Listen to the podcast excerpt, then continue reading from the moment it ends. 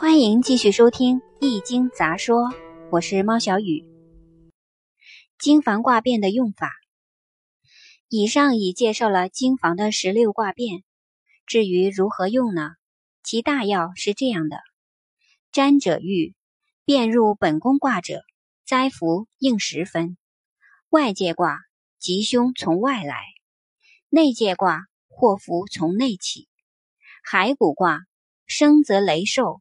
死不葬埋，棺椁卦，病必死亡；血脉卦，主血疾漏下；绝命卦，事多反复，为人孤独，不谐于俗；游魂肌肉卦，精神恍惚，如梦如痴；归魂种木卦，坟墓吉而无事可成也。这是经房易十六变卦的用法。我很诚恳地说。我是不喜欢这一套的，虽然研究，虽然懂，可是一生也不用它。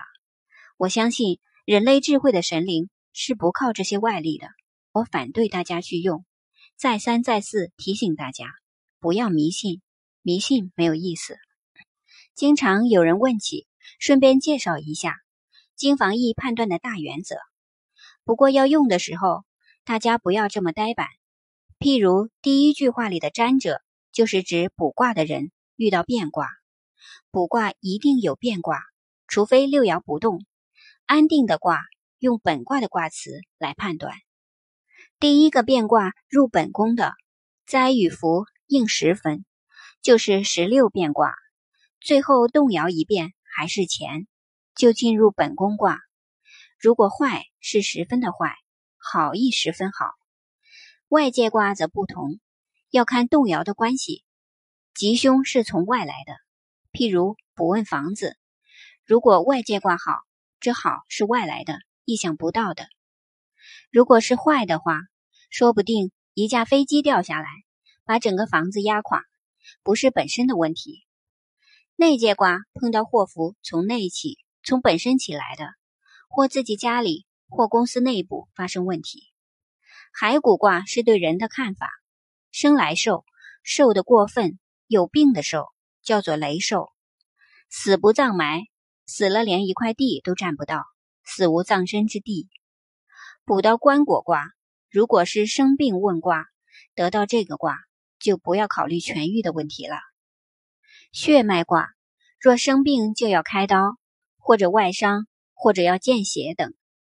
绝命卦，做事情反反复复，很难满意。如果看人的命运，一生都是孤独的，而与别人合不来。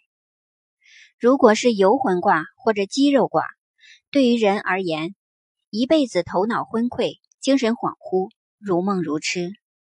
假使补到归魂卦或种木卦，除了安葬是好以外，其他免谈，都是不好的。人算命如走到木库运了，还有什么好说的？这是经房卜卦的看法。与其他各家不同，凡是从经房演变出来的，我素来都喜欢，都研究，但从来不用它。所谓善于易者不补，我虽对于易的研究不怎么高深，但是我个人不喜欢依靠这些。您现在收听的是南怀瑾老师的《易经杂说》，我是猫小雨，感谢收听，我们下期再见。